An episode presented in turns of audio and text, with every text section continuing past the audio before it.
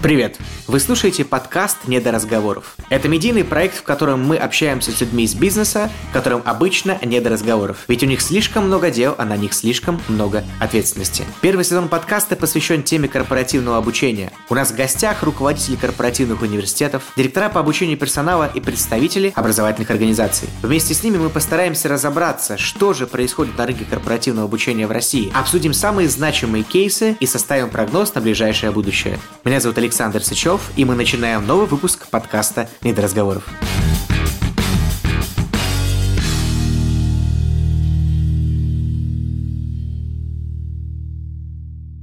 Итак, уважаемые друзья, у нас сегодня в гостях директор департамента корпоративных программ Московской школы управления Сколково Денис Кананчук. Денис, привет. Привет. Большое спасибо, что пришел. Это вечер, мы пишемся уже, когда за окном темно. Скажи, насколько часто бывают сейчас встречи в это время? Очных, к сожалению, не так часто, как мы привыкли обычно. А встречались где-то в приятных местах, да, там, mm-hmm. в ресторанах. Сейчас лучше сидеть дома. Знаешь, как реклама на телевидении, сидите дома, заботьтесь о своем здоровье. Ну, не только на телевидении, еще вот эти аватарки, знаешь, в Фейсбуке, типа, оставайтесь дома, спасите жизни. ну, я думаю, в, в этих словах очень много правды, на самом деле. Это так точно. В данном случае знаю, что, например, вы в Сколково очень ответственно относитесь как раз к безопасности и очень много внимания уделяете, в том числе и масочному, перчаточному режиму. Это так, да? Да, это, это так. И все сотрудники носят маски, поскольку там важна ролевая модель. Угу, да, угу. и когда ты приходишь, мы понимаем, что очень важно чувствовать, что ты попадаешь в зону безопасности, угу. что когда ты приходишь учиться, тебе не, не нужно думать о том, угу. а, не дай бог заразишься или нет. Но это часть истории. Вторая угу. часть, что у нас действительно проходят а, не очень большие очные сейчас программы, но мы в обязательном порядке просим ПЦР-тест угу. не позднее, чем за три дня до угу. программы сделанной со всех Знаю участников. Себе, знаешь, да, но вот нету теста, к сожалению, не угу. попадаешь. Вот зона безопасности сейчас очень важная часть. Не очень круто. Ну, на мой взгляд, такие компании, как вы, конечно, не можете позволить себе иное поведение. Мы сегодня будем много говорить о Сколково и много говорить о том, чем ты занимаешься, но прежде расскажи, как в целом прошли последние полгода. А, я знаю, что беседы в стиле пост-ковид уже мавитон, конечно же, но тем более мы в нем, во-первых, во-вторых, уже все сказано. Но тем не менее, как эти полгода проходили для тебя, для твоей команды, и что, возможно, поменялось? Да, Саша, я, я задаю себе вопрос, будет ли постковид вообще. Мы, мы хоть раз на эту тему поговорим или нет. Ну, давай, кстати, можем поговорить, будет ли он. Вот, ну как прошло? На самом деле, это был спринт. Мы думали, что это спринт. А, думаем, ну окей, ладно, три месяца, шесть поработаем максимум. Понятно, что очный режим полностью закрыт. А онлайн-программ, если мы говорим про корпоративные программы, на момент закрытия на апрель в портфеле не было ни одной. Вообще? Вообще. 100%. В портфеле в целом Сколково? В портфеле Сколково было уже mm-hmm. несколько программ, они были, то, что называется, B2C-шные, да, mm-hmm. это открытые программы, mm-hmm. вот, но корпоративные все шли в очки, и это всегда ценилось, потому что, ну, это кампус, это атмосфера, да. это взаимодействие, mm-hmm. это много чего. Mm-hmm. Вот, и поэтому для нас это был такой этап, а, мы понимали, что будем очень много экспериментировать. Mm-hmm. У нас на тот момент а, закрытие шло 9 больших программ, mm-hmm. и первое, что мы начали, мы начали говорить с нашими партнерами и чарами. Mm-hmm. А, Которые ребят, заказчики, собственно. Да, mm-hmm. ребята, вот такая ситуация, мы не знаем, когда реально откроется кампус, а хотите остановить или продолжить. Угу. И 7 из 9 компаний, на наше удивление, сказали, ребят, мы вам доверяем, угу. все, что вы делаете, мы всегда вместе с вами экспериментируем, в хорошем смысле, а, давайте попробуем. И у нас 7 программ перешли а, в онлайн, уже завершались там. Угу. Плюс мы очень много с командой поработали, у нас где-то неделя была такого, такого брейнсторма, брейнсторма. Мы креативили, какие новые онлайн-форматы мы можем сделать, угу. и запустили 5 новых. Мне кажется, брейнсторм это можно сейчас так корректно называть, тогда это был лютый... Панический брейнсторм. Панический брейнсторм, да делать. Сочетающий с горячими всеми вот, частями тела. Я сейчас вспоминаю это время как а, такое удивительное время быстрого-быстрого бега. Угу. И там я понял, что если мы брейнстормили не одну неделю, угу. а две, у нас бы ничего не получилось. Вот э, на твоем месте не так давно сидела Юлия Ужакина из корпоративной академии Росатом и говорила, что это время пандемическое было в какой-то степени временем для творчества для всей команды. Насколько ты с этим согласен, и было ли у вас такое же? Я согласен, но я творчество понимаю не как а, форму мысли, когда нужно uh-huh. что-то придумать. У меня обязательно второй этап, когда нужно сделать mm-hmm. и переделать. Mm-hmm. Такая деятельная творческая. И, да, да и переделать mm-hmm. очень важно, потому что это все mm-hmm. зона экспериментом, а тем более, когда ты выходишь в онлайн, mm-hmm. у многих негативное восприятие этого. Ты сам в онлайне ничего супер mm-hmm. не делал до этого, да? Mm-hmm. А, но поэтому очень много думать и прикидывать, а как будет лучше, бесполезно. Должна быть какая-то рабочая гипотеза, ты ее проверяешь, получается где-то лучше, где-то идеально, а где-то не очень хорошо. Mm-hmm. Ты это переделываешь и только так растешь. Это было время экспериментов, творческих экспериментов. Сейчас октябрь, мы выходим в октябре. А, что с теми двумя компаниями, которые сказали, что мы остановились? Ань, ну мы, мы, мы завершили эти программы завершили. в очном режиме, да. Ага. В августе-сентябре кампус был открыт. Мы попали в это более безопасное окошко okay, и отвели okay. все. Да, но вот э, с чем мы вышли еще не вышли из пандемии, но с чем mm-hmm. мы находимся сейчас? Сейчас в годовом портфеле а, корпоративных программ, mm-hmm. во-первых, он не упал по объему. Mm-hmm. У нас, более того, нас сентябрь стал mm-hmm. самым загруженным месяцем по количеству программных дней. Mm-hmm. 60. Это три программы одновременно в параллели mm-hmm. в онлайне и на кампусе. Mm-hmm. Такого не было. Но у нас теперь не 100% очных программ, а только 40%. Все остальное, 60% это новый онлайн. И Есть ли будущее без онлайна, скажи мне? Я думаю, что уже нет. Mm-hmm. Мне бы такого не хотелось будущего. Mm-hmm. Даже если все откроют, это, это просто luxury того, что ты можешь встретиться и поговорить. Но онлайн показал ряд интересных преимуществ, особенно для топ-менеджеров. Мы к этому еще чуть позже обязательно вернемся. У нас отдельная тема про онлайн и про топ-менеджеров, и про эффективность. Это еще история. И когда ты говоришь про особенные преимущества, мы, раз уж мы тут наедине с тобой общаемся, да, и никто нас не слышит, то, мне кажется, одно из важных преимуществ, конечно, маржинальность. Потому что в какой-то степени, не знаю, как у вас, но у нас был в этом плане небольшой плюс. Да, я бы сказал, что по маржинальности эти программы не проигрывают точно. Ага, даже так. Окей, это классно. А, мы сегодня будем говорить про большие модульные программы. Наша тема звучит как разработка модульных программ с высоким влиянием, как трансформировать трансформируют бизнес-процессы через TND-проекты. Нас слушают корпоративные сотрудники, люди, которые занимаются HR и TND внутри компании, а также все, кто интересуется образованием. И для многих из этих людей Сколково это что-то очень большое, часто непонятно, иногда, как бы казалось, это про стартапы, это где технопарк или что. Мы, как компания, которая с вами сотрудничает, конечно, развеем эти мифы раз, но хотелось бы чуть подробнее для наших слушателей рассказать департамент корпоративных программ. Что это такое, чем вы занимаетесь в паре слов, буквально какие проекты для вас типовые. Уверен, что среди наших слушателей много ваших потенциальных интересантов. Да, спасибо, Саш, что занимаешься просветительской деятельностью. Мы тоже очень часто рассказываем, почему мы не большой Сколково, а частная бизнес-школа. Ну, часто объясняю, да, что это вот не то где, а там где. Да, по сути, в Сколково много департаментов, и все они действуют, я бы назвал такую, использовал метафору продюсерских команд, которые делают свой тип продукт в определенную рыночную нишу, по сути, формируя ее. Такая федерация маленькая. А, да. Или конфедерация. Или конфедерация. Даже. Да, скорее. Да. Вот. А, департамент корпоративных программ – это команда на данный момент а, из 30 человек, угу. плюс профессора, которых угу. мы привлекаем и изнутри школы, и из партнерских школ угу. зарубежных. Что мы делаем? У 30 нас... – это административные, в первую очередь. А, у нас есть э, команда клиентских угу. менеджеров, у нас есть программные менеджеры, административные okay. менеджеры. Угу. Да, такой полный состав продюсерский. А мы занимаемся кастомизированными программами. Угу. У нас нету коробочных готовых решений. Для нас каждая программа уникальна, угу. и ты назвал вначале модульные программы. У нас есть свое, свой термин, свое понятие интегрированные программы. Интегрированные. Почему интегрированные? Угу. Потому что мы их интегрируем в стратегическую повестку компании. Вау. Ну, То я да. потом поясню, что да, я да, имею да. в виду. В этом плане ни одной похожей друг на другу угу. программ нет. В год у нас проходит порядка 100, 120 программ. Угу. Есть программы очень большие, как раз модульные, они могут идти 5-6 э, модулей, в сумме это 30 дней. Угу. Есть более короткие стратегические сессии, дизайн-сессии, даже форумы какие-то мы делаем, угу. они идут 1, 2, 3 дня. Я правильно понимаю, что все вот эти 120 условно программ, которые есть по году, они собираются непосредственно твоей командой с привлечением ресурсов по другим э, юнитам школы? Да, все верно. Угу. У нас такая команда архитекторов и дизайнеров, okay. которые не только рисуют эту программу, в переговорах с а, партнерами из компании. По дизайнам, уважаемые слушатели, понимаем, не нарисовать в PowerPoint, разумеется. И в PowerPoint тоже. Это тоже, но это оставьте нам. Да-да-да, вы сделаете это лучше. А вот, а, но мы растем. Значит, вот, но важно, что потом мы отвечаем из за проведения этой программы, из-за результата. Вот, Поэтому это такой, эм, это такой дизайн-студия, продюсерская студия, которая... Дизайн обязательно опыта, да, в да, который, да, которая угу. горит просто созданием нового. Вот, угу. вот это то, что драйвит команду. Поэтому угу. хотите программу... Вот есть какая-то образовательная задача, никак не знаете, как ее угу. реализовать и как ее сделать, приходите к нам. Вот этот наш кредо. Это была рекламная интеграция от Сколково, нативная, за которую нам, кстати, не заплатили. Скажи, пожалуйста, 60% онлайна, насколько это эффективно и как вообще это все посчитать? Окей, мы вернемся еще к тому, как считаем, но по ощущениям твоим пока лично субъективным, стало ли что-то по-другому и стало ли что-то менее эффективно в онлайне? Ведь многие этого боялись. Это, это очень интересный вопрос. Здесь есть элементы случайности в том, что у нас получилось, угу. и элементы запланированного эксперимента удачного. Угу. Сейчас поясню. А То, за что обычно не любят онлайн, это образовательный опыт, который ты получаешь, смотря в экран. Особенно, когда все перешли на Zoom, в какой-то момент ты не понимаешь, ты на совещании или на образовательном курсе. Слишком однообразно, да, имеется Одно в виду? Нет то, один и тот же интерфейс. Другого. Окей. Да, и он mm-hmm. часто неудобный. Mm-hmm. Все платформы, которые я лично знаю, этим специально занимался полгода до пандемии, mm-hmm. так получилось. Они, ну, они не вызывают желания вернуться еще раз. Mm-hmm. Вот. Сейчас просто все э, компании плачут. Нет, ну, но сделан огромный шаг многими теми, кто хотел по улучшению. Я уверен, что там через пару месяцев, может быть, через год мы получим супер решение. Вот. Поэтому это была первая часть, но была и вторая важная часть.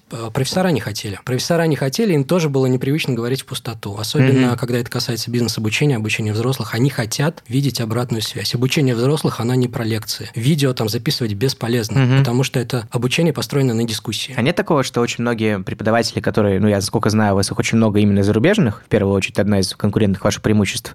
Для, не легче ли было организационно этих преподавателей привлечь на онлайн формат? Нет, не легче. Вот как раз была в том проблема. Если мы посадили бы их перед камерой, угу. а с другой стороны 50 студентов в Zoom, я уверен, что ничего бы у нас не вышло. Профессор бы сказал мне, это, слушайте, неинтересно, вот у меня полгода появилось, я буду исследования делать, публиковаться или консалтингом займусь. К примеру. Вау. Где нам здесь повезло? У нас а, в апреле открылась наша новая студия, которую мы называем Glassroom. Знаешь, mm да? Да, да, конечно. Вот, это такая удивительная студия. А, где все выглядит как на ТВ-шоу. Там огромные mm-hmm. интерактивные экраны, ты всех видишь живую, ты подключаешь. Но это вот это действительно кайфовый опыт. Я знаю, что ты говоришь это не понаслышке, потому что даже много там модерировал. Я провел Сам. за три месяца 70 часов, не выходя из глассрума, прямо там, модерируя. Так вот, к чему это? Как только преподаватели наши, профессора, приходили туда, они понимали, о, как классно, я хочу преподавать в онлайне. Мы решили первую часть проблемы. А вторую, появилась классная картинка. Уже это не э, человек, который рассказывает на камеру, а студенты видят классную студию,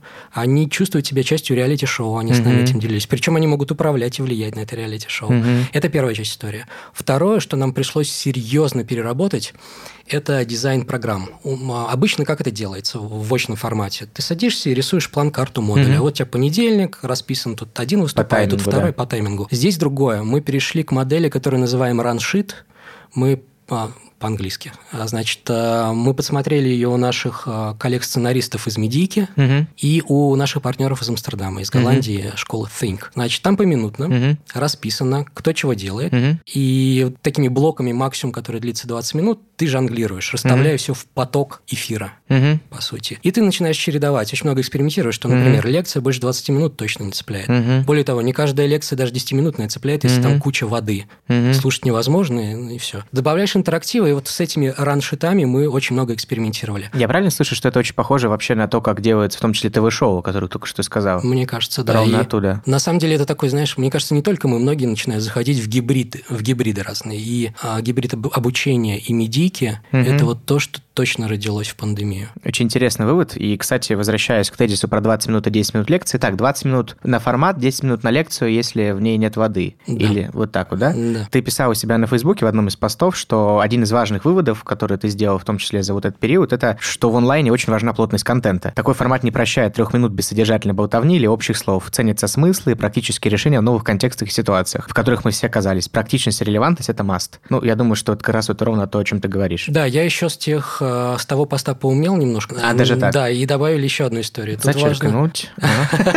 Нет, все правильно, но добавился еще один момент, он, кстати, важный именно в онлайне. Ну-ка. Он состоит в том, что не только знание должно быть уникальным и интересным, но ты ни в коем случае не должен повторять то, что говорили до тебя другие спикеры, даже если ты их не слышал. Как только ты рассказываешь тот же пример, что час назад до тебя или день назад э, до тебя какой-то спикер говорил, все, привет, аудитория отключается. Моментально сразу аларм на этот. В очном формате это прощалось легко. Я только хотел сказать, что для меня, честно говоря, удивительно то, что в очке это прощалось, потому что вообще, мне кажется, харизма преподавателя и харизма определенного спикера в очке позволяла такие углы сглаживать, которые онлайн сейчас оголяет и показывает, кто на самом деле контент, ну, внимательно к нему подходит, а кто пускает в эфир все, что попало ему в голову. Это да. интересно, потому что вот в моей, допустим, голове история с встраиванием в то, что идет до тебя и то, что идет после тебя, особенно если это некая одна осмысленная линия, это просто маст и в очке до этого. Странно, что это сейчас выходит делают только на как лакмусники? Это, это хороший вопрос. Но это, вот, знаешь, как, как будто ты смотришь фильм, а и там тебе главный герой рассказал 10 минут назад историю одну. А теперь повторяет А ее. теперь опять ее. Или И не ты он, а кто-то про него Да. говорит. Думаешь, так, стоп, что это значит? Ну вот интересно, что И да. это интересная база, продолжая зону развития экспериментов. Мне кажется, что вот если мы говорим про гибриды, да, по сра- про сращивание нескольких сфер, медики, Мгм. образования, например, у нас частью команды стали уже не только профессора, не только дизайнеры курсов, но Мгм. и режиссеры. У нас есть Режиссеры вот этого всего шоу, Режиссер, да? режиссер, который ищет режиссерские ходы, как в кадре вести себя профессору, чтобы зацеплять внимание. И там разные предметы появляются, там фонарики какие-то. Вот эта вся красота, все идет на удержание внимания. Нет удержания внимания, ничего не Мгм. будет вообще. Это стало уже таким гигиеническим, но и самым проблемным вопросом одновременно. В общем, в декабре ждем YouTube-шоу от Сколково. Она уже есть. а, Это же антихрупкость. Мы, кстати, к этому еще вернемся, да. На самом деле, кстати, за антихрупкость я очень много слышал положительных, ну, там мы с многими HR общаемся, положительных отзывов, и мне многие люди, там, руководители TND-функций и прочее, говорили, слушайте, вот что, конечно, спасало в этот период, когда было ни черта непонятно, это сколковская антихрупкость. Так что всей команде, если могу в твоем лице передать большой респект, то с большим удовольствием Спасибо передаю. вам, это очень приятно. Я им передам отдельно, когда вижу, большая команда работала. Точно, точно. Ну, сам смотрел, сам наслаждался. Эм, говоря немножко как раз про антихрупкость и про вот эти форматы, которые появились, то нового, кроме просто перевода и каких-то поиска м, форматов проектирования программы, может быть, какие-то форматы появились совсем новые, допустим, онлайн какие-то сессии, что-то, чего не было до этого, кроме того, что изменился сам формат обучения. поэкспериментировали с четырьмя форматами. И мне сложно сказать, что что-то прям сильно новое, а, но некоторые неожиданные вещи. Значит, Ну-ка. что, что первое?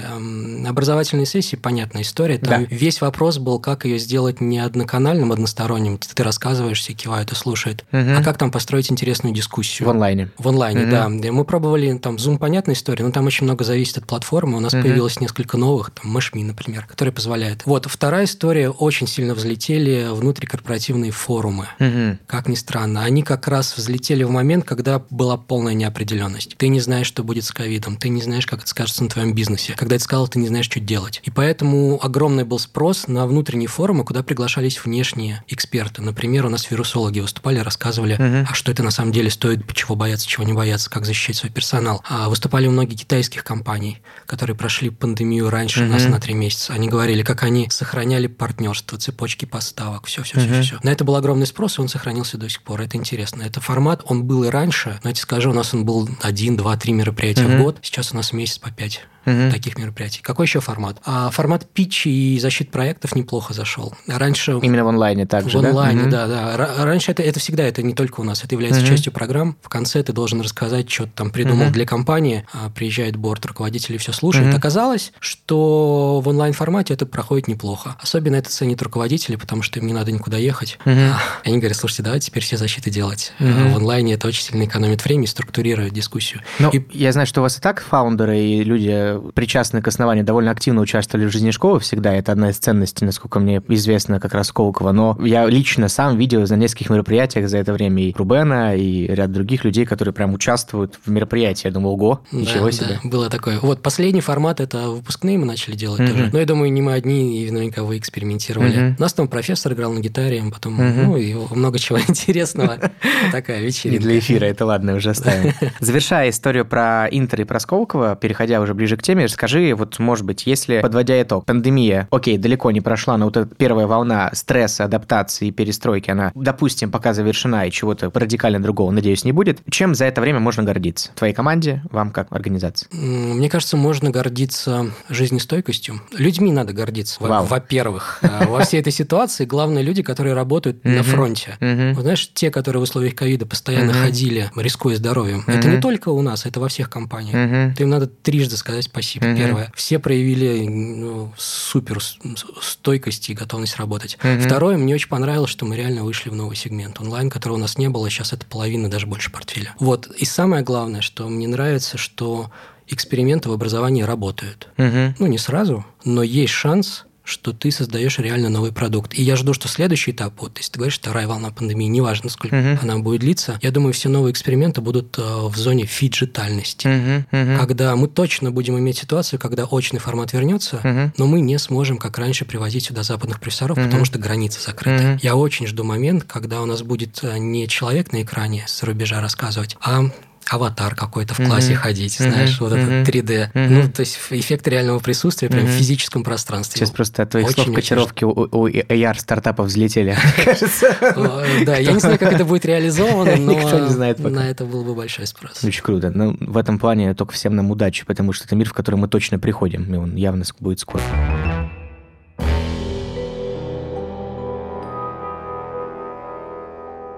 В нашем подкасте есть несколько рубрик, они называются по-разному, имеют разный контент, и первая, из которой мы столкнемся, называется «Диванные аналитики». Мы с тобой не на диване, но попробуем поанализировать некоторые высказывания, которые мы для тебя приготовили. Ты не будешь знать, что за цитату я тебе читаю, но тебе нужно будет с ней либо согласиться, либо не согласиться, после прокомментировав немножко. Потом я скажу, кто это был, и мы поймем, кого мы обидели. Да, Или, может быть, я не буду, обидели. как это, Корректор. думать, прежде чем говорить. Это правильно, это правильно. В передовых компаниях все корпоративные программы обучения выходят за рамки общих стратегических целей никакие программы не разрабатываются, не реализуются, если они не гарантируют получение результатов, которые определены как критические для организации. Я бы согласился. Это во многом наша философия тоже. Угу. Потому что тут два важных момента. Первое, программа должна показывать бизнес-результат для компании. Mm-hmm. А второе, просто проектировать одну программу бесполезно, она не даст бизнес-результат. Mm-hmm. Нужно выходить за ее пределы и думать, каких людей ты набираешь, и самое главное, что с ними будет происходить после программы. Если ты этого не делаешь вместе с HR, не проектируешь mm-hmm. зону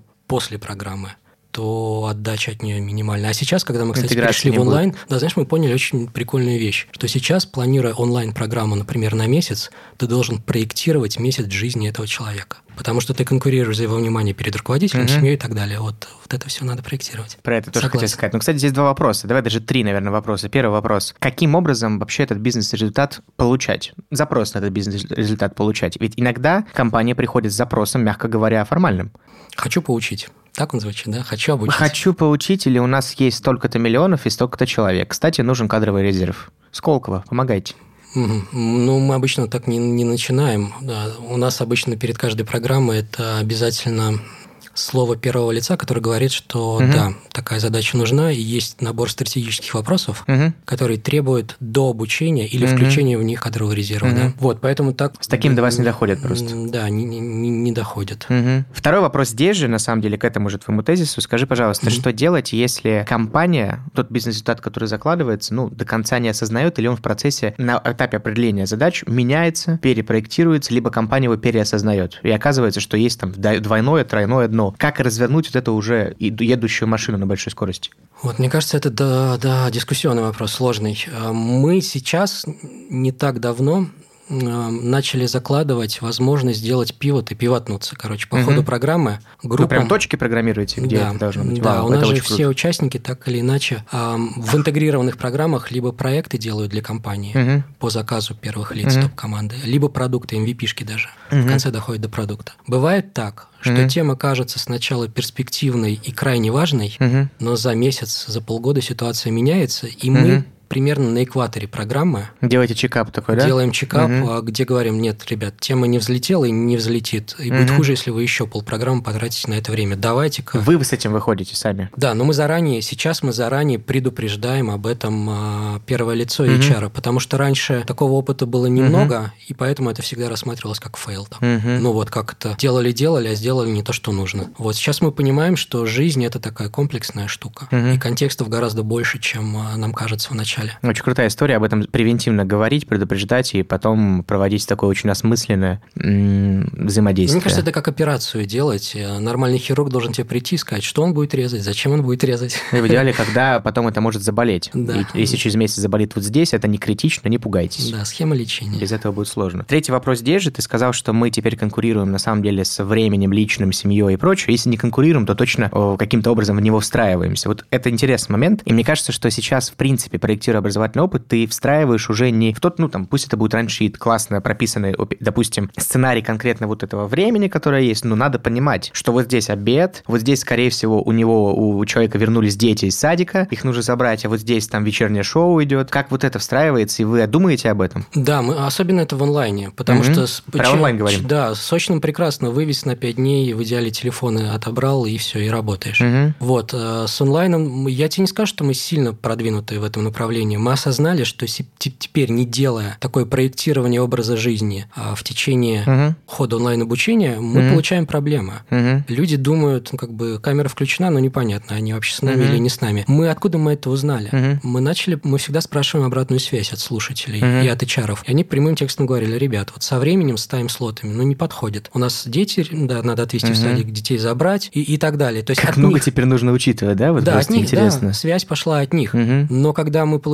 такую связь, мы начали задумываться, окей, тогда образование онлайн – это часть жизни на удаленке, Класс. поэтому угу. с этим начали Это была цитата Стюарт Роджерс, вице-президента по продукту Lambda Solutions, известная а, очень угу. да, организация. Продолжим.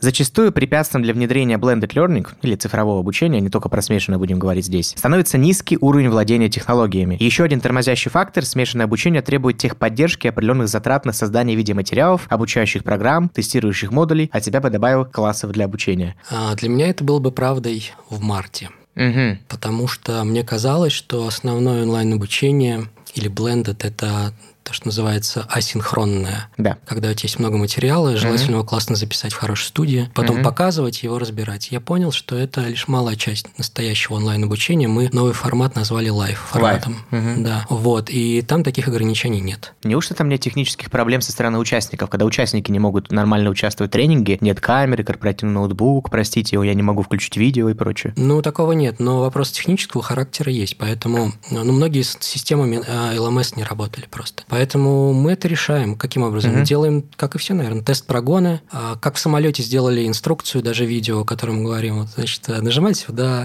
значит, а, включать микрофон так-то. Правила коммуникации в онлайне такие. Там есть что-то про переднюю, среднюю, заднюю часть салона, нет? Пока нет.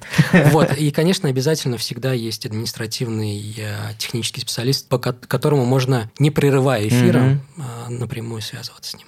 Круто. Ну, мы впервые, на самом деле, сейчас в этом выпуске, в этой цитате применили неизвестного автора. В общем, это комментарий с портала Зелион. Просто один из комментов, который мне лично понравился, мы решили, что он может быть здесь вполне себе уместен. Переходя к следующему теме важной, следующая цитата, от которой мы прям стартанем и прыгнем уже в обсуждение. Не будет преувеличением сказать, что большинство сегодняшних команд L&D измеряют эффективность обучения просто для того, чтобы поставить галочку. Опа. Усилия, как правило, носят частичный характер, когда некоторые организации измеряют только завершенность курса, ресурсы и оценку удовлетворенности, в то время как другие сосредотачиваются только на изменении поведения. И очень немногие дошли до оценки бизнес-результатов обучения. Ну, вторая часть, я согласен. Да, но то, что для галочки это делают, я думаю, что это не так, потому что ну, это в любом случае не так. Угу. Я объясню, почему. Потому что... Если что, мы сейчас не про вас, да? Мы в целом про Нет, я, я, я, я про HR, про, угу. про TND, потому что сейчас ситуация, когда за любой бюджет нужно воевать. Это очень точный комментарий в этом смысле. А, да, им самим, потому угу. что у компании ресурсы ограничены, задач много, и надо приоритизировать. И если, особенно в ситуации кризиса, ты не, угу. не, не готов показать, как это все отобьется, угу. то у тебя гораздо меньше аргументов, чем у того, кто технику закупает. Есть ощущение, что сейчас почистилась вот эта отрасль от того, как, от тех обучений, которые проводились формально? Ну, пандемия высушила как будто бы неэффективное обучение в том числе. Слушай, может быть, мне повезло, но даже у других организаций, которые угу. в этой сфере работают, я вижу, что формально формалистов там практически не, не осталось. Очень То есть круто. повышение квалификации ради удостоверения, но такого я уже давно не видел. Может, мне повезло, может, я не общаюсь. Скину тебе парочку ссылок.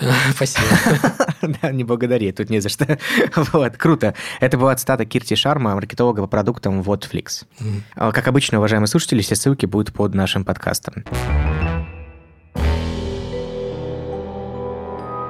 Мы затронули тему эффективности, и ты сказал, что формалистов в твоей жизни было немного. Это прекрасный жизненный опыт. К сожалению, часто слышу обратное. Сам, занимаясь обучением soft skills тематикам, э, часто сталкиваюсь с вопросом, а как же все это померить и посчитать? Ну и там, начиная от старин Киркпатрика, заканчивая всякими ребятами, которые сейчас занимаются этим в Берсин Deloitte Академи. Вопрос. Ваши интегрированные программы. Большая модульная история, ориентирована на результат. Как померить эффективность вот этих корпоративных больших программ? Как вы это у себя делаете и какие метрики закладываете внутрь. Mm-hmm. Понятно, что, скорее всего, для кастомных решений они очень разные, но все-таки есть ли какая-то красная нить здесь? Там есть три горизонта, когда ну нужно замерять результат. Первое – это сразу после программы ты замеряешь впечатление. Впечатление от полученного опыта. Опыта или преподавателя? Опыта. В целом опыта. Да. Ну, потому что это больше, чем просто преподавание. Это про ну, твои ощущения в процессе обучения, тебе было удобно или неудобно, по таймингу даже, много чего еще. Это именно опыт, он гораздо богаче, чем просто то знание или тот преподавательский процесс, который внутри заложен. Вы не сепарируете эту оценку на отдельно, вот техническая Нет, она часть? сепарируется, вот, сепарируется конечно, но смотри, в любой форме обратной связи, которую мы даем, а, чтобы нас оценивали сразу после модуля, mm-hmm. например, есть ну, порядка 20 вопросов. Первое звучит ваше общее впечатление mm-hmm. от проделанной работы, от прошедшего mm-hmm. модуля. Потом там есть, как вы оцениваете актуальность, mm-hmm. как вы оцениваете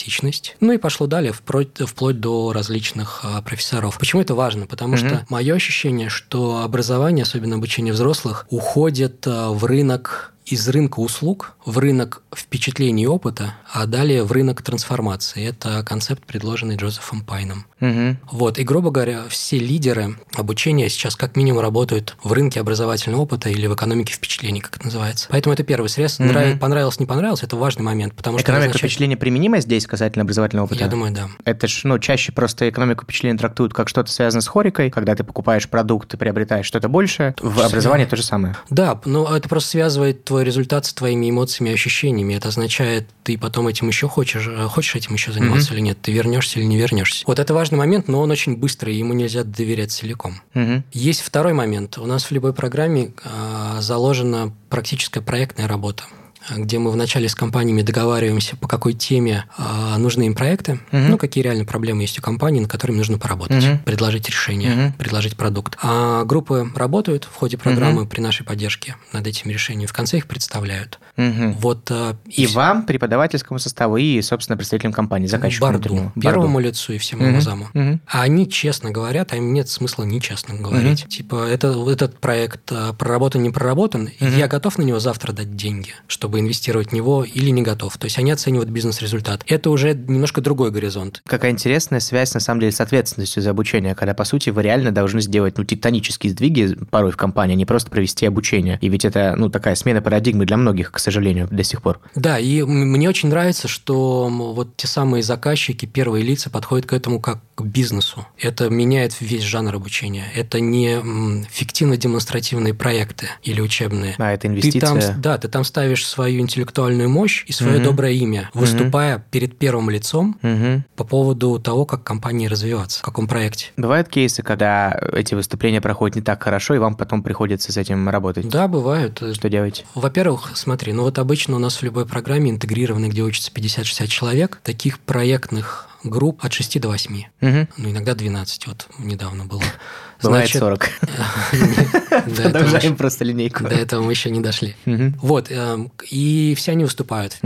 Если хотя бы половина получили позитивную оценку, угу. мы считаем, что уже все хорошо, что это хороший результат. Позитивная это позитивная с точки зрения да, клевая оценка, или да, я инвестирую, или да, я беру на работу. Это означает, что да, ваш проект имеет смысл, ага. да, вы хорошо продвинулись в понимании сути проблемы в предлагаемом решении, угу. и дальше два варианта. Да, вам надо еще проработать вот это и вот это, и после этого давайте угу. его внедрять. Или да, я прям сразу даю деньги. Класс. Вот угу. 50% и выше – это вот космос. Короче, берем в работу, когда звучит. Да, группа. а когда остальные 50 все понимают, закладывают складывается, что бывают, как mm-hmm. мы с тобой начинали говорить, э, какие-то темы, которые казались важными, сейчас не важны. Угу. Или в процессе поняли, что ну ничего там не придумаешь в этой угу. теме. И прекрасно. Иначе бы пришлось жизни этим заниматься и тратить на это время. Вот, это второй горизонт. И угу. это бизнес-результат. Угу. Потом еще интересно отслеживать а, вот после этого а, совета директоров импровизированное, да. что в итоге пошло в жизнь. Угу. Там через какое время меньше. стоит это смотреть? А, следует смотреть где-то через два месяца, через год. Через два месяца, угу. два месяца нужно, чтобы принятое решение... В имплементацию пошло в какую-то? Пошло в имплементацию угу. через год, кто дошел, кто не дошел.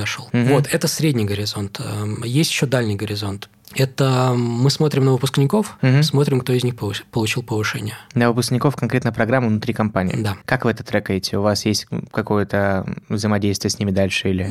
А через HR. Через HR. Мы угу. всегда, да, и они HR заинтересованы угу. видеть судьбу и как даже помогать в чем-то выпускникам. Плюс угу. есть такие, ну, микрогруппы, микросообщества, где мы продолжаем общаться. Можно сказать, что Skolkovo Alumni – это в том числе и сеть сотрудников компании, прошедших через ваши корпоративные программы? Да, я думаю, что можно так сказать сказать. Mm-hmm. Единой большой сети, единого сообщества нет, но внутри компании они точно есть. Они встречаются, разговаривают, мы mm-hmm. иногда делаем ретриты. Вот. А, для меня тут главный образец, у нас есть программа Евраз с компанией mm-hmm. Евраз. Ей уже 10 лет. Mm-hmm. Она 10 лет каждый год идет. Сейчас mm-hmm. запустили 10 поток. И там потрясающие. HR, во-первых, прекрасные, mm-hmm. Наталья Ионовна, Ионова. А, и там выпускники классные. Многие из них уже вице-президенты, но mm-hmm. это все наши выпускники. Это прям Очень гордость круто. берет. Я наслышан Какая крутая про эту программу, поэтому программа. в данном случае мы, мы не будем заочно передавать участникам, потому что этот человек уже и так постоянно мелькает в нашем подкасте, но все мы поняли, о ком идет речь. Знаешь, пока на самом деле тебя слушал, не просто так отвлекся на телефон, я открыл нашу форму обратной связи после обучения, и тут, тут есть вопросы. Первый вопрос. Оцените степень общего удовлетворения пройденным обучением. То самое впечатление. Ты скажи мне, да, нет. Ну, вот сейчас покомментируем немножко, насколько это окей, на твой взгляд. Второй вопрос. Чему вы научились по итогам курса? Открытый. Вопрос, чтобы люди написали что-то, и мы смотрим, что реально пишут после обучения. Дальше оцените свои знания по программе после обучения эмпирически от 1 до 10, и мы мерили это то же самое на входе. Какой блок программы был для вас наиболее полезен? Потом сможете ли вы применять полученные знания на практике бинарно? Да, нет. Оцените уровень удовлетворения от спикера. Мы отдельно считаем SSI, Speaker Satisfied Index. А, что в работе спикера понравилось, что можно улучшить? С какой вероятностью порекомендуете курс? И чего не хватило прошедшем обучении? Класс. Такая форма. Хорошая форма. 10 вопросов, не 20, но мне кажется. Да, у нас там просто, если это очень про питание оцените. Окей, ну, административные всякие нюансы. Но вот смотри, это очень важный вопрос, и мы даже небольшое исследование внутри делали. Вот есть одна оценка, которая угу. дается интегрально за весь модуль. Угу. А потом и вы, и мы спрашиваем, а отдельные спикеры, отдельные профессора, какую оценку получили. Угу. Угу. Иногда интересно наблюдать. Бывает, что у профессоров очень высокие оценки, а интегральное угу. впечатление за модуль ниже на балл. Угу. И ты начинаешь думать, что не так с дизайном было программы или с опытом. Вниз. Да, ага. бывает наоборот. Все слаб, ну как слабенько, там из 10 получили 8,5, для нас это такой уровень. Вот оно, вот он уровень сколько, 8,5 уже дно. Ну не дно, нет, если начнем работать. А сама программа интегрально получила 9,5 модулей. И ты думаешь, ага, где мы такого сделали, что мы задизайнили такого, что им всем понравилось. Но для нас в этом еще второй аспект очень важный, потому что, получая оценку сами профессора, они получают обратную связь и понимают зону развития. Но угу. и для нас это копится огромная такая элементная база, я говорю в инженерном языке, из которой мы пересобираем новые программы. Вот, и поэтому нам важно понимать, как отдельные элементы работают в программе целиком. Расскажи мне, как человек, который курирует такую большую систему и в том числе занимается эффективностью обучения, человеку, который пытается начать это делать внутри своей компании, каким образом вы это все учитываете и как реально вот эти цифры потом влияют на управленческие решения, которые вы принимаете. Допустим, 8, не, не 8,5, давай прям совсем, 7,5. Что дальше? 7,5. Смотри, мы после каждой программы собираем форму обратной связи, она давай, высылается давай, давай жести, команде. давай жести, 7,2. Это значит, мы выяснили, это для нас, ну, факап.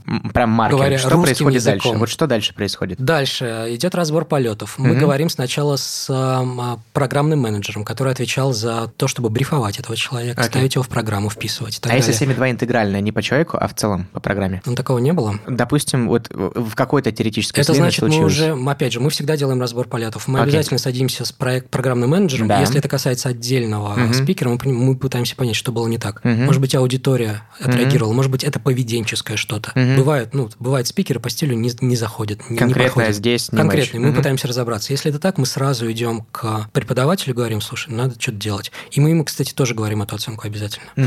Если интегрально сам модуль получил плохую оценку, угу. здесь мы уже говорим сначала с программным менеджером, потом с HR, угу. пытаясь разобраться в конструктивном что режиме, произошло? что пошло не так. Угу. Потому что это, это же сигнал, это симптом чего. Угу. А, и, может быть, это симптом того, что контент был неподходящий, угу. а может быть, так начала развиваться социально-групповая динамика в программе, угу. что с ней нужно что-то делать. Это угу. две разные вещи. Они угу. связаны, но разные, этим надо управлять. Вот. А, а вообще, я тебе скажу интересную историю. Э, я вообще был помешан на данных. Вот. Мы все формы обратной связи вот, по программе, по профессорам всегда рассылаем своей команде, чтобы все видели, у кого что происходит. Угу. Они потом смотрят, ага, выступил классно новый спикер, давай я себе буду его звать тоже. Вот так вот происходит. Да. До XZ, до департамента корпоративных программ я работал... Education. Да, академическим директором а, школы, бизнес-школы Сколково. И там я вел прям ежемесячно бюллетени всех оценок, всех преподавателей. Более того, я делал еже, а, ежемесячный рейтинг, называл это академический вестник, где были рейтинг всех профессоров с их оценками. Да ты страшный и человек. Всех экспертов. И рассылал это всем. Страшный человек. Вот. И это вначале там ругались, а потом жить не могли без этого вестника, потому что крайне интересно. Ты даже сам выступаешь mm-hmm. как эксперт. И ну, смотришь, не хочется ага, оценка... лидершип терять-то, конечно. Конечно, это, это классная внутренняя конкуренция. Раньше бы это назвали соцсоревнования, наверное. Но это действительно это полезно и с точки зрения данных, но это полезно и с точки зрения внутренней мотивации. Это Тех... здоровая конкуренция. Технически на чем это все лежит? Внутренняя платформа? Да, называется Excel. Excel, да? Это ваша внутренняя платформа? Это моя внутренняя платформа. Слушай, я, я отдельно готов заплатить любые деньги, чтобы это все посмотреть. Мы, мы тоже. Есть на самом деле система, сейчас специальная команда работает, которая подбирает уже, чтобы ну, вручную невозможно. Mm-hmm, У меня mm-hmm. уходило три дня в месяц и у моих коллег, чтобы все собирать вручную. Но mm-hmm. данные были нужны, делать было нечего. На самом деле мы отдельно готовы там про это показать, как мы это делаем, и с огромным удовольствием посмотрю, как у вас, потому что мне кажется, что здесь точно Давай. есть какой-то интересный опыт. Скажи, вот с точки зрения замеров, это все понятно, с точки зрения разбора полета тоже нормальная рефлексия, адекватная реакция. Но видели ли вы, может быть, по рынку что-то, что пока вызывает восхищение с тем, как делают коллеги, может быть, за рубежом, но пока непонятно, как это прикрутить у себя внутри. На кого вообще вы смотрите и ориентируетесь? Мы смотрим на двух типов игроков. Угу. Первое, мы смотрим на ведущие международные бизнес-школы с сильным департаментом корпрограмм. Есть специальная ассоциация международная, называется Unicon. Угу. Она объединяет руководителей этих департаментов. Угу. И там постоянно идет обмен практиками угу. из среза. И там кастомизированным программам, например, много учились у Дикции Си угу. или у AMD, нашего угу. партнера. Угу. Вот прям посмотрели, как они делают. У ЕЗы, угу. барселонской, классные угу. подходы. Вот докручивали свое, конечно. Есть при этом второй тип игроков, несистемные игроки. Я всегда говорю про этот кейс. Это школа креативного лидерства Think. Угу. Может быть, ты читала. Вот там меня они, конечно, берут тем, что я туда хотел поехать учиться в этом году. И это было бы здорово. Да. Я там проучился в декабре. А потом, Прекрасно. Да, я в прошлом году в Island получилось поучиться, поэтому это, мне кажется, две школы Think и Hyper Были времена, да? Эх, когда Аэрофлот туда летал. Так вот, там, там подход это очень интересный experiential learning, а, и он возник а, и стал успешен только потому, что там было два типа людей, которые одновременно преподают. Кстати, скажи мне, experiential learning и experience-based learning – это разное? С твоей точки зрения? Да тонкий вопрос, какие задаешь. Я думаю, он разный. Ну, ответить не могу, чем. Ну, не, не знаю, не знаю. Дискуссия, мне кажется, слишком мало вина для этой дискуссии. Как это? Слишком тонко для цирка. И я объясню, почему спросил, потому что мне кажется, что иногда в образовании некоторые организации, которые при этом при всем, ну, Think активно, кроме того, что это потрясающая методологическая организация, мы сейчас к этому вернемся, а, при этом при всем это все-таки классный маркетинговый продукт, который они очень хорошо продвигают. Иногда есть почему-то такое ощущение, что некоторые компании, некоторые школы в большей степени придумывают одно и то же под разным углом, называют это другим немножко словом, и, собственно, теперь это вот новое, то, что мы придумали. Hyper Island Experience Based Learning, как некий такой прям на флаг повесили и пошли. Think experiential learning здесь не так. Ты, ты, ты прав. Э, мы живем в эпоху понятийной катастрофы. Угу. Когда слово есть, оно обозначает разные, разные вещи. Это до смешного доходит. Когда до того, как я приехал в Think и читал, как программа устроена, угу. я думал, что я все понял, что мне предстоит. Когда ага. она реально проходила, там было все по-другому, вот по опыту. Это не хорошо, не плохо. Сколько это там просто... учился? А, недолго, неделю. Ага. Ну, То же самое, кстати, была, да. касается, вот на слуху есть проект Минерва. Да, Может, да, да, слышал. Да, конечно. То, да. как они угу. описаны, красиво, прекрасно. Это одно. Они тоже делают прекрасные вещи. И mm-hmm. у меня была возможность в пилотном режиме поучиться на их платформе. Mm-hmm. Это потрясающий опыт. Mm-hmm. Вот если мы говорим про платформу онлайн-обучения, mm-hmm. у них одна из лучших, правда, они mm-hmm. не продают особо. Вот. Но это не то, как это было описано. То есть есть разрыв между тем, как описывается, может быть, слов не хватает, и то, что на самом деле есть. Но возвращаясь к Think, что меня поразило, да. это то, что концепт, он осваивается эмоционально, то есть ты его прочувствуешь через mm-hmm. разные упражнения, mm-hmm. eye-openers, и потом ты его же э, рефлексируешь и получаешь теоретическую часть. Mm-hmm. Так мы, например, изучали концепт экосистем. Сначала mm-hmm. поиграли в игру и поняли, что это комплекс систем mm-hmm. и так далее. Себя это почувствовал, принимая решение, ошибаясь. И через рефлексию в дальнейшем. Да, и тебе подкладывают в тот момент, когда ты полностью разобран и не понимаешь, что это было, тем проводят рефлексию и дают схемы. Вот как бывает, четыре типа, давай смотреть. И это, это мощный инструмент. То, о чем ты говоришь, на самом деле, ну, классно, что вы смотрите. Ну, я, на самом деле, совершенно не удивлен тем, что на кого вам еще смотреть, это логично абсолютно. Я помню, как я вернулся как раз тоже с недельной программы с Hyper Island, и у нас на следующий день я возвращался в пятницу, а в субботу у нас было наше мероприятие для наших клиентов. Мы собирали в прошлом году, когда это было можно, такие закрытые мероприятия, приглашали туда красивыми билетами. Всем, кто был, отдельный большой привет. А, такими красивыми билетами приглашали людей, показывали часть наших программ абсолютно бесплатно, красиво, там, с питанием, как ты говоришь.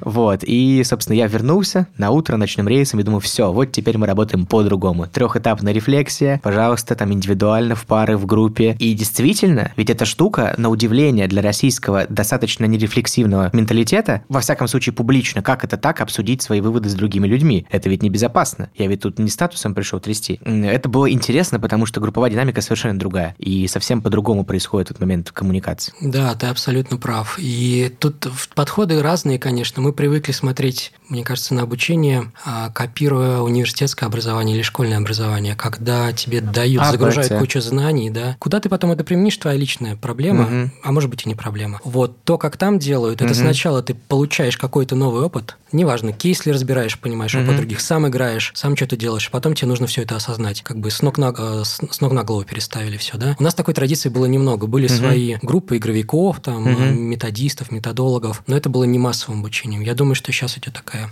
сближение культур. Раз уж ты об этом заговорил, ты довольно долго занимался играми, игровым обучением, скажи, как вот этот опыт помогает тебе сейчас в своей текущей позиции, и, может быть, что-то вы применяете внутри больших корпоративных интегрированных программ, которые сейчас проводите? И академический еще опыт, который тоже у тебя был. Да, про игры. Я занимался очень узким классом игр, Симуляторов, если Симуляторов, угу. да, где есть э, компьютерная модель, и там по поводу нее разные действия происходят.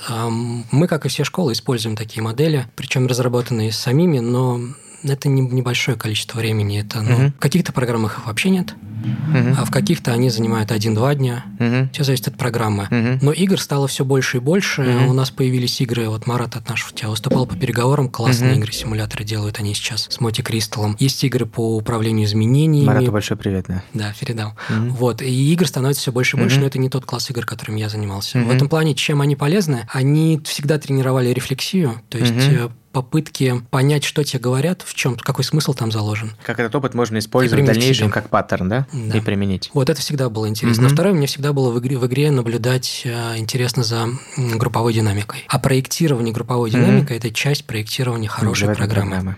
Угу. Вот, с точки зрения академического опыта, я тебе скажу так. У нас, э, особенно в последнее время, у каждой программы есть академический директор. У каждой вообще программы? Корпоративный. И это кто? Это программный менеджер или это... Это не программный менеджер. Так это человек, э, который понимает как минимум в двух вещах. Он понимает в теме программы угу. интегрально. Угу. темы большие, например, там цифровая трансформация, угу. он не понимает или организационная трансформация. Угу. И второе, он понимает, как дизайнить курсы. Ну, то есть у него есть опыт программного менеджера. Это внутренний человек? А, это всегда внутренний угу. человек. Значит, для чего он нужен? Он нужен, чтобы из отдельных модулей, из отдельных сессий собрать целостный путь клиента. Это первое. А второе – это человек, который разговаривает с HR и с первым лицом. Потому что до того, как мы делаем программу, у нас примерно 2-3 месяца уходит на интервью со всеми uh-huh. топами и заместителями uh-huh. генерального директора. Uh-huh. И этот разговор должен вести в идеале контентный человек. Который понимает в продукте и знает, что из этого можно реально положить потом. Да, он в теме. Uh-huh. Более того, эта вот тема должна почему-то внутренне драйвить. Ему uh-huh. должно интересно э, узнавать что-то uh-huh. новое. Это не вот интервью, расскажите мне, как правильно или как у вас. Это вот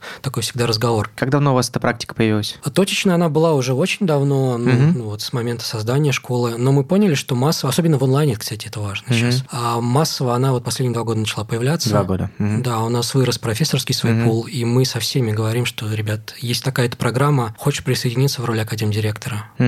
Мы говорим, да, классно, мы и сами а, потренируемся, да, и в теме нашей продвинемся. Очень крутая практика. Я знаю, что в корпоративных программах, когда компания делает это internal внутри себя самих, есть практика практика, когда кто-то из, допустим, борда, из вице-президента становится куратором этой программы и ведет ее с точки зрения не только доведения до результата, это сделает исполнитель, а с точки зрения именно патронажа, и, опять же, не только административным ресурсом, а именно смысловым и контентным содержанием. Вот это очень важная практика. Опять же, здесь там мы на одном из выпусков с Катей Барабановой говорили про развитие как раз именно среды, и вот там это активно развито. Очень Я вот абсолютно с тобой согласен. Там у вот этого кураторства есть важная вещь. Когда оно появляется, а, и первое лицо или топ-линейка включается в программу, угу.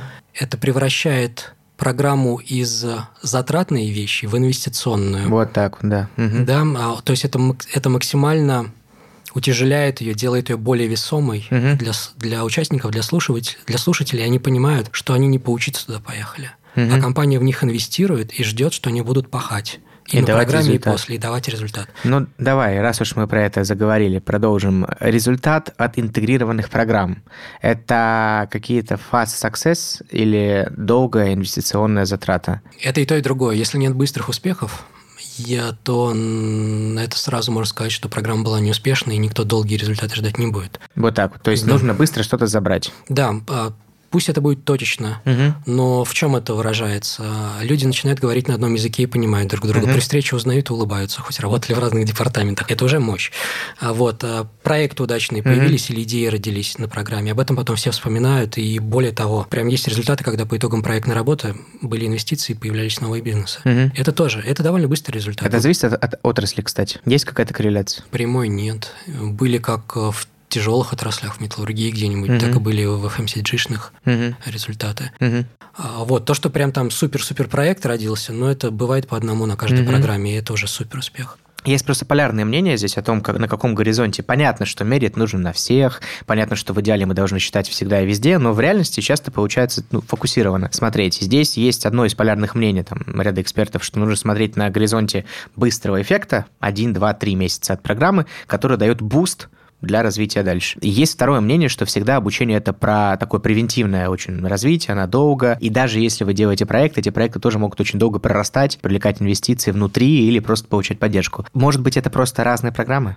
Да нет, это одна программа, одна. да, но ты, в, в, в чем я абсолютно с тобой согласен. А образование это все равно игра в долгую, угу. но это не значит, что через 10 лет надо результат замерить угу. или через 5. Но кто-то порой не готов ждать и года. Да, я их прекрасно понимаю потому что они вложили в это деньги и время, и даже репутацию отчасти, рискуя ага. где-то в экспериментах, да. Поэтому э, через три месяца надо замерять, но там бизнес-эффекты. Ага. А сразу после программы, на второй день, надо замерять это впечатление, тебе понравилось или не понравилось. Угу. И надо замерять через три года, смотря на то, как люди меняются и как они растут. Значит ли это, что в программе в обязательном порядке должен быть какой-то, ну, назовем это либо шоу-кейсом, либо днем днем, где в конце есть яркая жирная точка, которая, если не дает результат в долгую, то как минимум прямо здесь сейчас показывает хорошую, красивую картинку и в какой-то степени помогает понять, что же прошло, и осознать это. Да, для нас это в любой программе корпоративной точно Обязательно. Есть. Обязательно. Ну, давай тогда по моему любимому. Какую роль здесь играет питчинг во всем этом? Питчинг ты имеешь в виду самим, самих э, участников? И как мероприятие, в котором участники питчат, так и навык, который внутри этой программы может быть?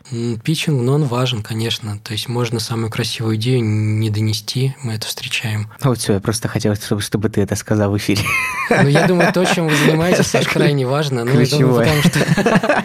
Спасибо, нативная интеграция от нас тоже проехала, поэтому, друзья, расходимся, все, вы выключайте свет. Да, ну, действительно, то есть можно, я много видел примеров, когда, ну, проделана огромная работа, но есть вторая работа, как об этом рассказать за пять минут. Все так. Вот, и этому, и этому их никто не учил, понимаешь, очень поэтому круто. очень нужны. Ну, мне здесь очень важно просто, что эта позиция такая некая открытая. Мы со своей правда. стороны это давно несем и объясняем, что, друзья, вы можете делать все, что угодно, но если вы об этом не рассказываете, или если вы в конечном счете это неправильно транслируете, то, к сожалению, год вашей работы или работы вашей команды может пойти на смарку просто потому, что вы четко не, не скоммуницировали в момент X. Круто. Ну, кстати, опять же, за счет некой инфраструктурной базы у вас это все выглядит крайне красиво обычно. В этом смысле только поаплодировать.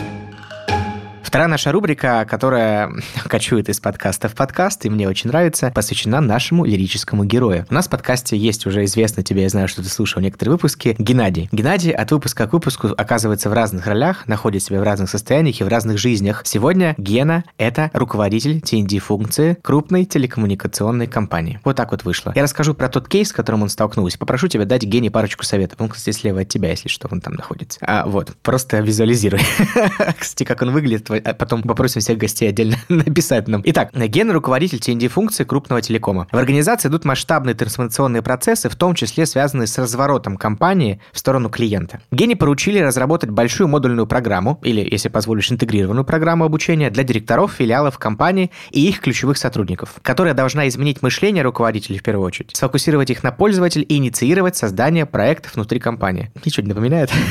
Как Гене подступиться к этой задаче и как может выглядеть такая программа в итоге? Угу. Используя свой богатый опыт именно подобных программ, посоветую что-нибудь нашему Геннадию. Ситуация, которую ты писал, она сложнее, чем программа. Угу. Потому что, когда речь идет о трансформации компании, у нее всегда есть стейкхолдер, разное количество стейкхолдеров с разными группами интересов. Кто-то от нее выигрывает, кто-то проигрывает. И на входе лучше все это понимать. Поэтому я бы посоветовал а, Геннадию, а, прежде чем приступать к проектированию или даже ставить ТЗ на программу, угу. провести серию интервью, может быть, лучше с партнером с каким-то. Это может быть и образовательная компания, может быть, а, консалтинговая компания, неважно, чтобы со всеми поговорить и понять, а в чем их ситуация. И, возможно, даже не только внутри компании, да, если ты об этом говоришь. Угу. Да, потому что контексты крайне важны. Угу. Когда они понятны, то становится понятнее, чего ждут и какие угу. траектории есть развития компании. И уже здесь можно приступать к проектированию. Допустим, мы нашли, что у этой программы есть какой-то конкретный бенефициар в, там, в рядах членов правления, например. Мы поняли, что для него там есть некий запрос. Запрос, допустим, заключен в некотором повышении, скажем так, прогрессивности и быстроты реакции этих руководителей. Что дальше? Дальше ты спрашиваешь два вопроса у него. Первое, как ты будешь измерять бизнес-результат, то есть что угу. ты хочешь, чтобы у тебя в бизнес-показателях изменился. Угу. А второе, какие будут проблемы возникать на пути к этому результату. Угу. Проблемы с точки зрения деятельности компании, что нужно будет перестроить, какие mm процессы запустить или убрать. mm А второе, с точки зрения компетентности людей. mm Когда мы это понимаем, мы понимаем, по каким темам нужно прокачивать людей, и второй, по каким софтам, а, ну, софт-скиллам. Очень круто. Интересно, что Геня, Гена, да, никто пока еще не посоветовал сразу идти и делать. Все всегда, наверное, это огромный комплимент, конечно, гостям, задаются вопросом сначала, как говорится, why, для чего, зачем, и самое важное, что мы хотим получить. И это большое-большое счастье для нас. Ну, Гена, беги и делай, что сказать.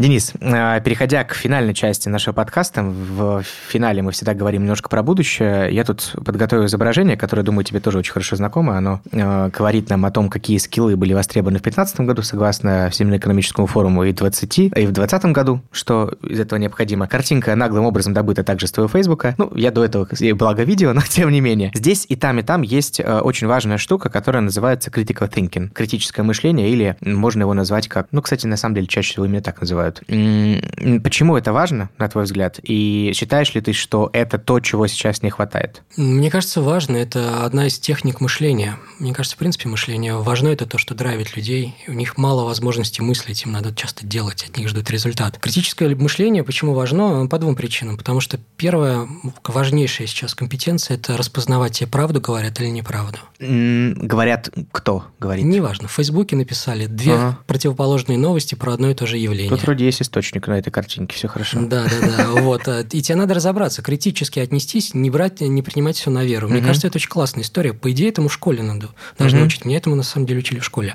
Может быть, мне повезло. Вторая история, она критическое мышление про то, что ты уже знаешь. Это тоже неплохо бы в какие-то моменты подвергать сомнению, чтобы выходить за пределы твоего знания и вот что-то новое, чтобы у тебя в голове рождалось. В этом плане критическое мышление для меня связано с креативным напрямую. Тут, кстати, под пунктом 3 креативность. Ну вот, это связанные, с моей точки зрения, вещи. На мой взгляд, это вообще очень близко, потому что критическое и креативное, и на самом деле еще там же структурное мышление, это вообще-то очень близки. На мой взгляд, креативность, у нас скоро будет Василий Лебедев тоже в эфире, поговорим с ним об этом. Креативность вообще-то, она, по-моему, намного более структурна, чем принято не думать. И как креативный процесс часто намного более структурный, чем вообще любой да, другой. согласен. Знаю, что у вас, с точки зрения, опять же, программы внутри того, что вы делаете, очень большой сейчас акцент на транс- трансформационные программы, на программы, связанные с цифровыми трансформациями. Можешь об этом чуть подробнее рассказать, как раз в контексте того, с чем вам приходят в этом году, может быть, последние там пару лет? Да, ну, да, цифровая трансформация – это тренд, ну, у нас он последние пять лет. Угу. И сейчас я посчитал примерно, у нас 20 пять крупных программ и корпораций по этой тематике прошли. Угу. Вот, и разные отрасли, начиная от металлов, угу. нефть, а, ритейл, угу. банки, все-все. Вот, значит, в чем там суть? Я думаю, это просто ситуация, с которой все столкнулись, угу. и, и рано или поздно через нее пройдут. Она связана не с тем, что цифр стало очень много, и какие-то технологии угу. появились, которые мы как компания не используем или угу. не понимаем. Она про другое. Она про то, что цифровая трансформация меняет поведение конечного потребителя. А если раньше он э, там ходил в один один магазин около дома, то сейчас ему удобнее покупать все в онлайне, к примеру. Или если раньше он смотрел телевизор и наслаждался, то сейчас он смотрит все в YouTube. А меняется поведение и привычки человека. Они мигрируют в сторону цифрового мира. Но ведь это очень часто еще завязано на инфраструктуре, которая есть внутри компании. Да, в том, в том числе это, угу. конечно. И весь вопрос, компания может как-то включиться в эту борьбу угу. за клиента и его деньги или угу. нет, или он потерян навсегда, поскольку у компании не было опыта и инфраструктуры. Угу. В конечном счете это про удержание клиента, который от тебя уходит, и, но это называется про новую бизнес-модель. И тоже про бизнес-результат. Очень понятно, как считать. Да, поэтому с этим все столкнулись, все mm-hmm. отрасли перестраиваются так или иначе. Кто-то прошел раньше, как банки, например. Mm-hmm. А, и те, кто прошли успешно цифровую трансформацию, мы их все знаем, а те, кто не прошел, мы их забыли уже, и все, mm-hmm. их нет. Вот, это все. Это ритейл там сейчас, образование чуть позже туда идет, а медиа туда же идет. Вот это всех затрагивает. Вот. И это тренд, который, я думаю, еще лет пять продлится, максимум. А потом будут те, которые прошел цифровую трансформацию, угу. и те, кого больше нет с нами. Хочется помолчать у нас что-то тут прям в конце. Скажи, пожалуйста, с точки зрения проектировки интегрированных программ, проектирования интегрированных программ, какие, наверное, три do и don'ts ты бы мог сказать? Условно, я корпоративный HR, который занимается TND-функцией внутри своей организации. В принципе, я буду не очень там, скажем так, тривиальным, я достаточно прогрессивен, много что читаю, смотрю, что обязательно да и что обязательно нет при проектировании. А, давай так, если у тебя есть три положительных ответа на три вопроса, я их сейчас назову, тогда надо делать. Угу. Первое. Способен ли ты включить первое лицо и сделать его заказчиком, со-заказчиком? Если да... Делать. Второе. Способен ли ты сказать, что будет происходить с твоими э, сотрудниками во время и, самое главное, после обучения. На каждом этапе, да? Да. Вот. И последнее, наверное, готов ли ты экспериментировать и понимать, что а, есть э, шанс сделать очень хорошо, есть шанс а, неудачи. Но угу. это история, когда тебе придется постоянно анализировать и, может быть, переделывать угу. по ходу а, твою образовательную программу. То есть готов ли ты к экспериментам и постоянному вот этому фидбэк-лупу? А, получил результат, переделал, получил результат, переделал. Потому Готов? что для нас интегрированная программа – это зона управляемого совместного эксперимента по созданию нового. Насколько ты лично и команда были готовы к таким экспериментам в феврале 2020 года? Мы оказались готовы, потому что мы долго мы обсуждали, на самом деле, эту тему, что нам позволило пройти ковид. Угу. Мне кажется, вот та самая компетенция по пониманию клиента угу. и то, чем он живет, и способность очень быстро проектировать любые а, программы, это нас а, сильно выручило, потому угу. что в год мы проектируем 120 программ угу. новых. Я думаю, что мало какая организация даже в мире так много программ больших в принципе проектирует. Угу. Да. Продолжая волну рефлексии, как ты лично, может быть, поменялся или как на тебя повлияла вот эта вся ситуация последних сколько, 6-7 месяцев? Что ты делал вот э, такого, что не делалось раньше? Я больше стал с собой, честно говоря, заниматься, поскольку угу. это и здоровье, ты должен быть готов к этой ситуации. Сон, йога? А, сон, прогулки начали угу. цениться гораздо лучше, особенно в марте, апреле и мае. Вот а, медитация где-то, угу. Прислушивание к себе. Угу. То есть это все, что связано с твоим самоощущением вокруг вот в этой неопределенности, угу. которая происходит. На, на это стал больше внимания обращать. Ну и в том числе на энергию, потому что раньше-то мы ее брали из разных мест. Угу. Ты приходил на работу, ты креативил, ты ездил отдыхать. Угу. Много было источников. Сейчас их гораздо меньше стало, и возникает угу. вопрос, почему у тебя сила и мотивация остаются, угу. что тебе это дает? Ну, такой хороший вопрос. Очень перезагружающие вопросы. Да. Будущее корпоративного обучения связано с... С фиджитальностью. Тут же любые слова можно говорить, да? Ну, любые, да. Ну, кроме матов я говорил это. А, с фиджитальностью... Так что фиджитальность не проходит. И постоянными экспериментами которые делаются в партнерстве, потому что не будет ни одного нового большого эксперимента, который способна сделать одна бизнес-школа, одна тренинговая компания или одна просто компания в одиночку. Угу. Любому специалисту, занимающемуся обучением, нужно прокачивать себя в... В создании новых продуктов и в понимании поведения людей, бихевиористики. Самые влиятельные тренды в образовании, которые точно дальше будут все больше и больше оказывать влияние на сферу и среду обучения, это? Это появление новых игроков не из сферы образования, которая все перевернута. И мы говорим в первую очередь про IT-интерфейс. Про технологические компании mm-hmm. или большие исследовательские институты, которые просто захотят э, поэкспериментировать. Social дилемма, привет.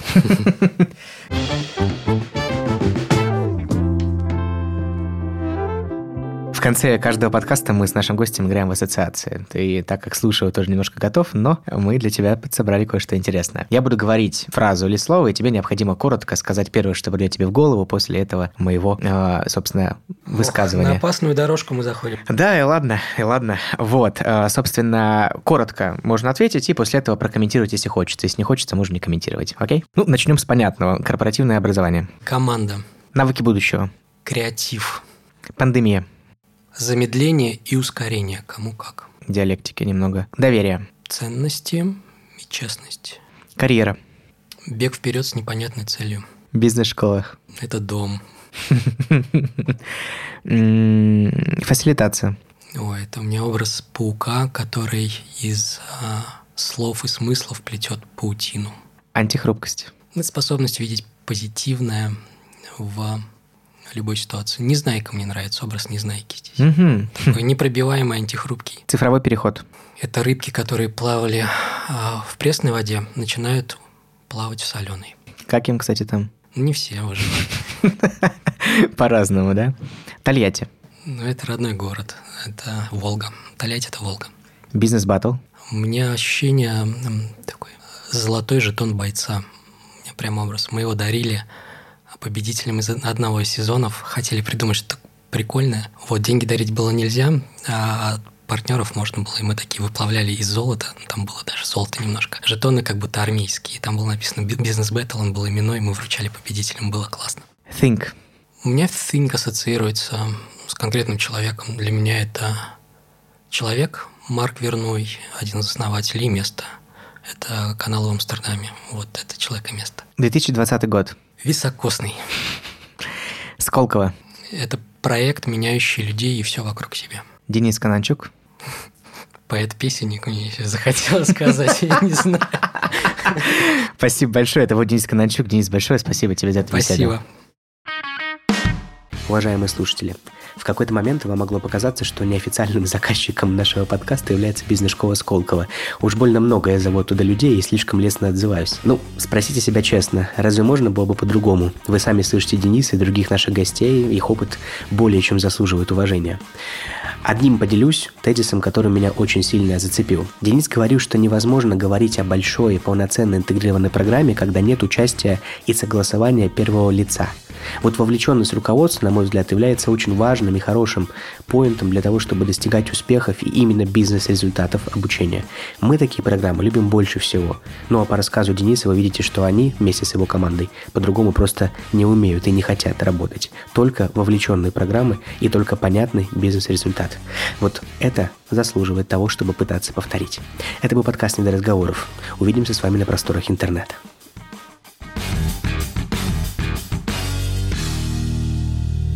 Подкаст подготовлен и записан компанией Presium Education.